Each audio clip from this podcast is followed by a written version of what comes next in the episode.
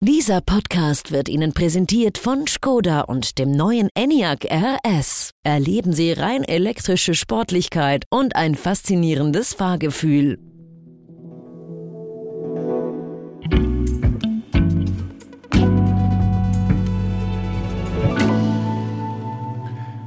Fabian, gestern war ein besonderer Tag in der Schweiz.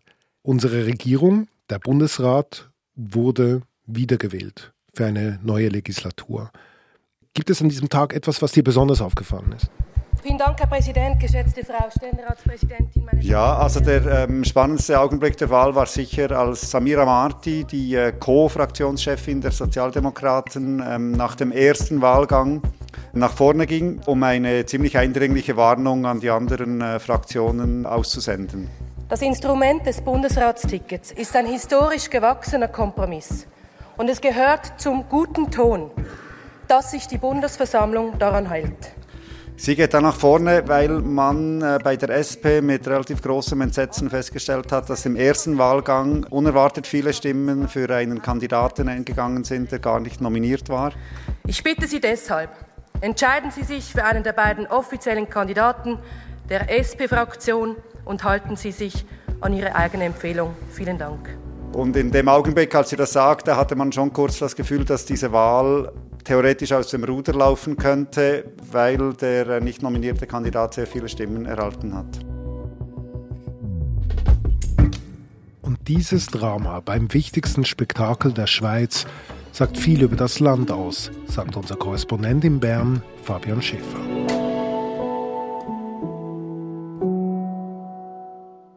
Sag mal, Fabian, für dich als Journalist, in Bern bei dieser Bundesratswahl. Was bedeutet das eigentlich für dich als Leiter der Bundeshausredaktion der NZZ, so ein Tag? Ja, also in erster Linie bedeutet es äh, sehr viel Aufregung und äh, sehr viel Vorbereitung und Hektik. Hinzu kommt, dass es immer äh, sehr viele Spekulationen gibt. Der ganze Wahlprozess äh, am Wahltag selber läuft geheim ab. Das heißt, nur die Parlamentarier selber wissen wirklich, welche Namen sie auf ihre Zettel schreiben. Mhm. Und das ganze Verfahren hat natürlich auch so ein unberechenbares Element, weil es nicht so ist, dass äh, alle Mitglieder äh, auf einen Schlag gewählt werden, sondern quasi im, äh, im äh, Einzelverfahren wird ein Sitz nach dem anderen vergeben. Und so kann es vorkommen, dass eine Bundesratswahl aus dem Ruder läuft. Das hat es auch schon gegeben. Mhm. Du hast es bereits erwähnt, eben, es hat ganz bestimmte Regeln und ganz bestimmte Vorgaben, wie das äh, vonstatten gehen soll. Und da haben wir uns gedacht, holen wir uns doch den Sebastian Panholz ins Studio. Hallo Sebastian. Hallo David. Und das Besondere an Sebastian ist, ganz viele Besonderheiten natürlich, aber eine Besonderheit ist natürlich sein Pass Du genau. bist aus Bayern. Aus München, genau. Aus München. Und ähm, als wir ihm erzählt haben, was da so passiert bei diesen Wahlen, haben wir gesehen, oh, da gibt es ein paar offene Fragen. Ja, genau. Und äh, da will ich doch direkt gleich mal einsteigen. Erstmal hallo Fabian. Ciao Sebastian. Und zwar, du redest die ganze Zeit vom Bundesrat, aber ich habe auch schon eben von Bundesräten gehört. Sprechen wir jetzt hier von einer Person oder sind das mehrere? Nein, also es ist beides. Äh, in der Regel verwendet man das Wort Bundesrat für das gesamte Gremium. Da sitzen äh, sieben Personen aus den vier größten Parteien drin.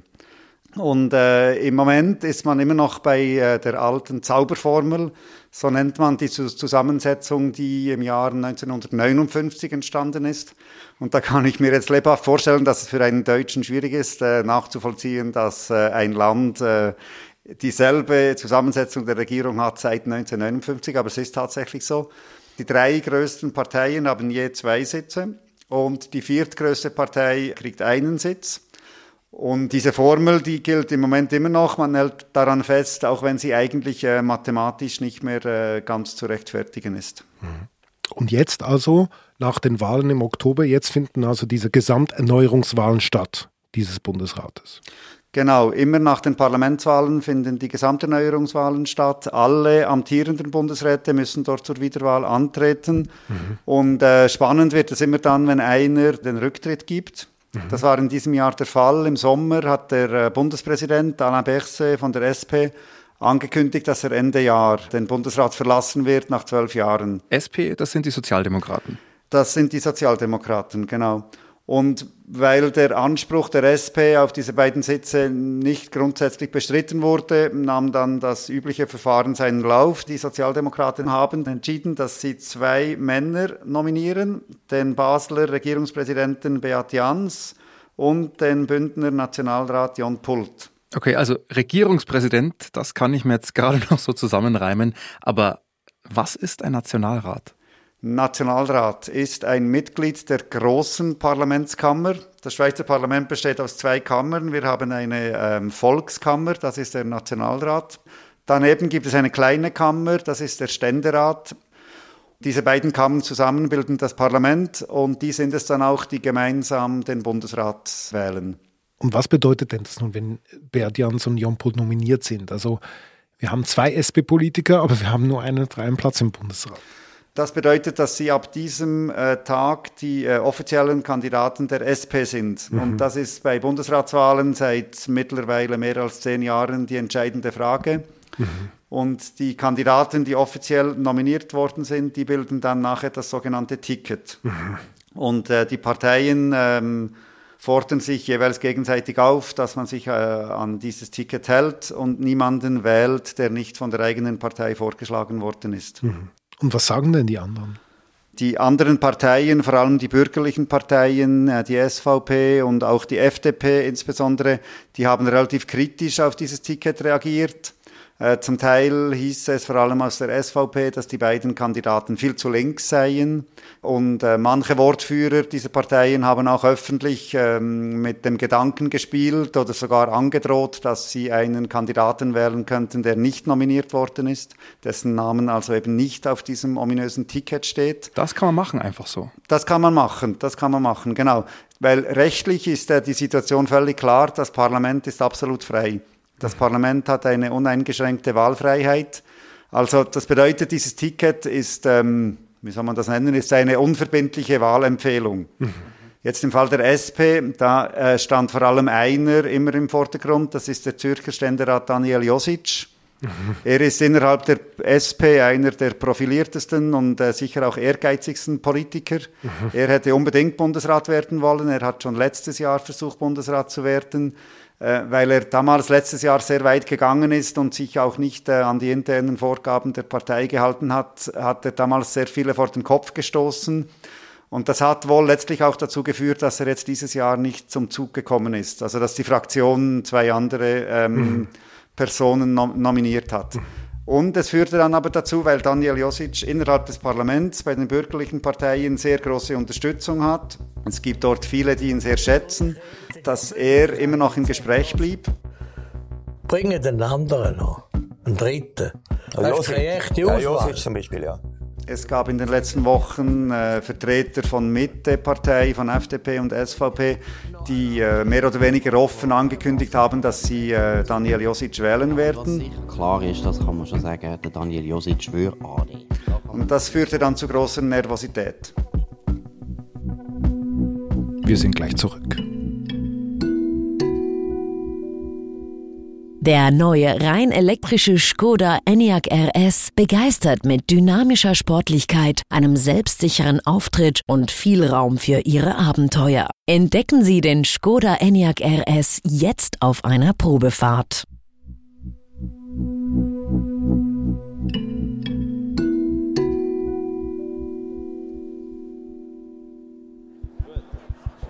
Wie ist es denn gestern genau abgelaufen? Am Mittwoch ging es los wie immer. Äh, Punkt 8 Uhr hat der Nationalratspräsident die Sitzung eröffnet. Das Prozedere ist immer dasselbe. Es wird ein Bundesrat nach dem anderen im Amt bestätigt, wenn alles klappt. Mhm. Die Reihenfolge hängt vom Amtsalter ab. Zuerst wird der gewählt, der schon am längsten dabei ist. Bei den ersten sechs ist das auch dann mehr oder weniger reibungslos über die Bühne gegangen. Es gab einen äh, angekündigten Angriff der Grünen Partei auf die beiden FDP-Bundesräte, mhm. weil die FDP ja mit ihrem Wähleranteil inzwischen relativ deutlich übervertreten ist mit zwei Bundesräten und die Grünen sind relativ nahe dran, dass sie einen Sitz beanspruchen können. Gab es diesen Angriff der Grünen, der aber erwartungsgemäß gescheitert ist. Okay, also die sechs bisherigen Bundesräte werden bestätigt. Da bleibt doch dieser eine Platz. Genau, das ist der Platz, für den die SP diese zwei Herren nominiert hat, die Herren Jans und Pult. Auf diesem Ticket. Genau, und dann wird es spannend. Dann kommen die Stimmenzähler durch die Tür in den Nationalratssaal herein. Sie bringen dem Nationalratspräsidenten die Ergebnisse. Der Nationalratspräsident klingelt äh, mit seinem Glöcklein. Im Saal wird es ruhig. Ich gebe Ihnen das Ergebnis der Wahl bekannt. Und dann liest er die Ergebnisse vor und die Gesichter in den Reihen der Sozialdemokraten werden länger. Beat Jans 89, Daniel Josic 63, Jon Pult 49. Weil eher unerwartet ist es so, dass eben Daniel Josic, der nicht nominiert worden ist, auf den zweiten Platz kommt im ersten Wahlgang. Erwartet worden ist, dass die beiden äh, offiziellen Kandidaten das Rennen eigentlich von Anfang an unter sich ausmachen. Auf dem ersten Platz liegt Beat Jans. Jon Pult hingegen liegt deutlich abgeschlagen auf dem dritten Platz. Mhm. Das ist vor allem sehr ungemütlich für die SP-Fraktion, also vor allem für die Spitze der SP-Fraktion. Sie haben sich dann auch sehr intensiv ausgetauscht im Ratssaal, das hat man äh, beobachten können. Sie haben auch äh, unmittelbar den Kontakt gesucht mit den Vorsitzenden der äh, anderen Fraktionen. Sie haben diese aufgefordert, mündlich, dass sie sich bitte schön an das offizielle Ticket halten sollen.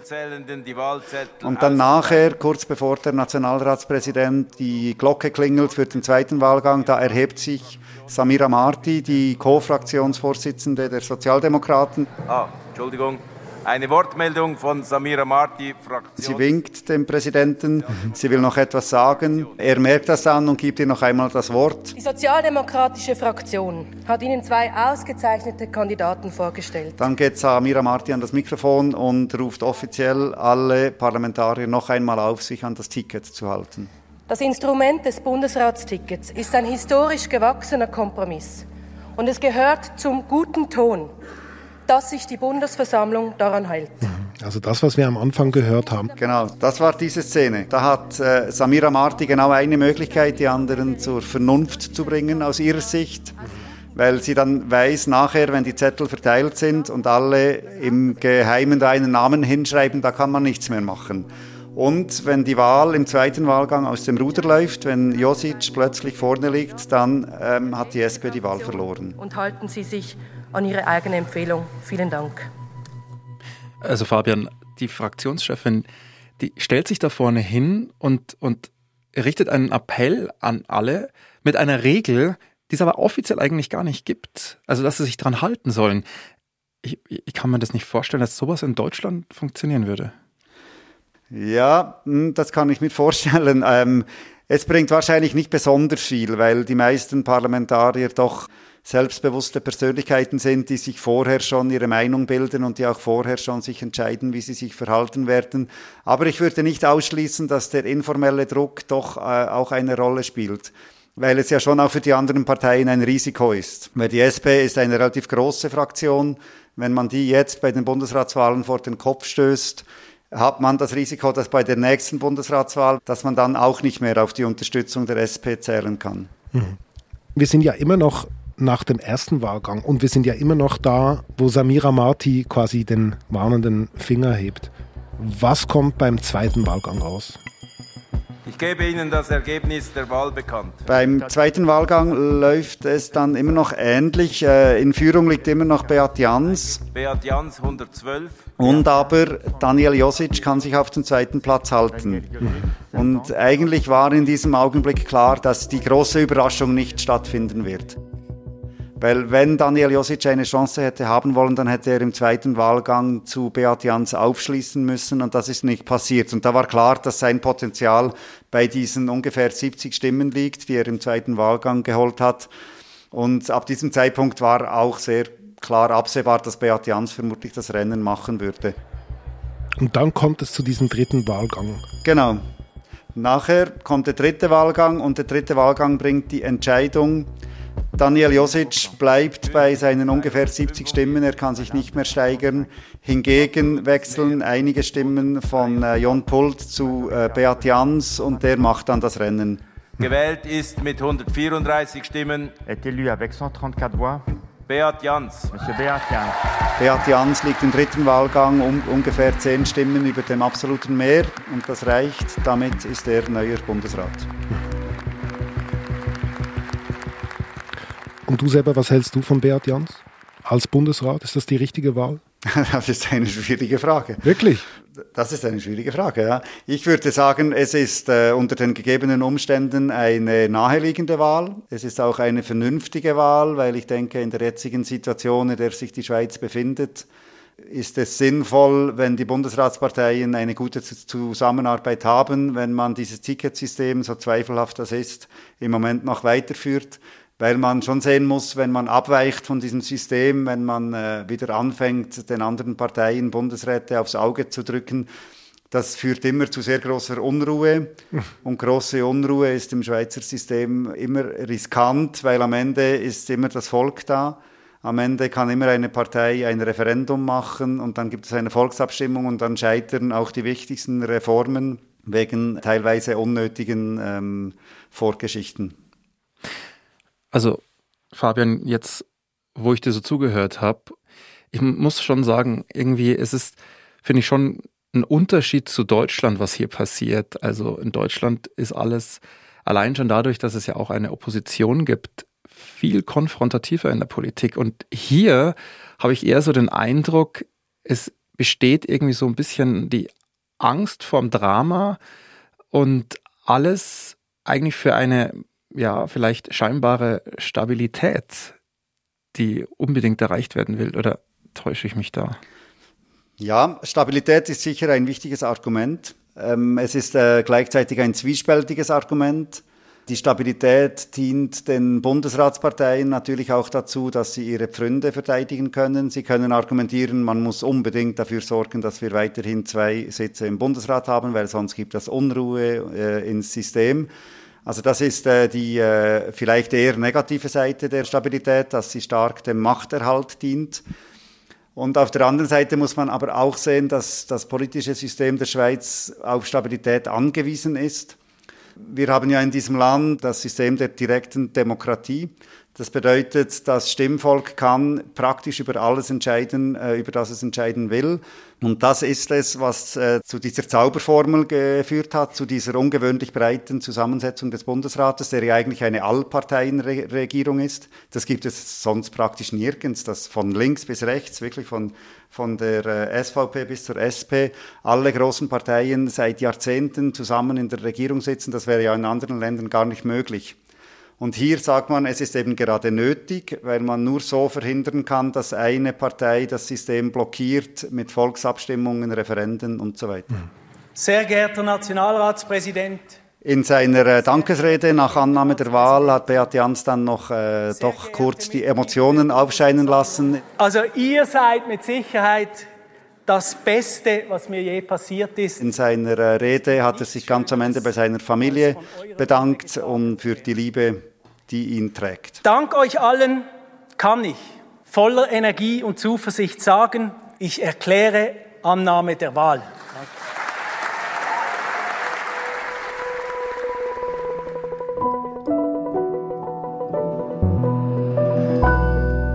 dann haben wir ja trotzdem noch so etwas wie einen Hollywood-Moment erlebt bei dieser Wahl. Lieber Fabian und lieber Sebastian, ich danke euch. Dankeschön. Ja, sehr gerne. Liebe Grüße nach Bern und liebe Grüße Annette des Studios. Das war unser Akzent. Produzent dieser Folge ist Sebastian Panholzer. Ich bin David Vogel. Bis bald.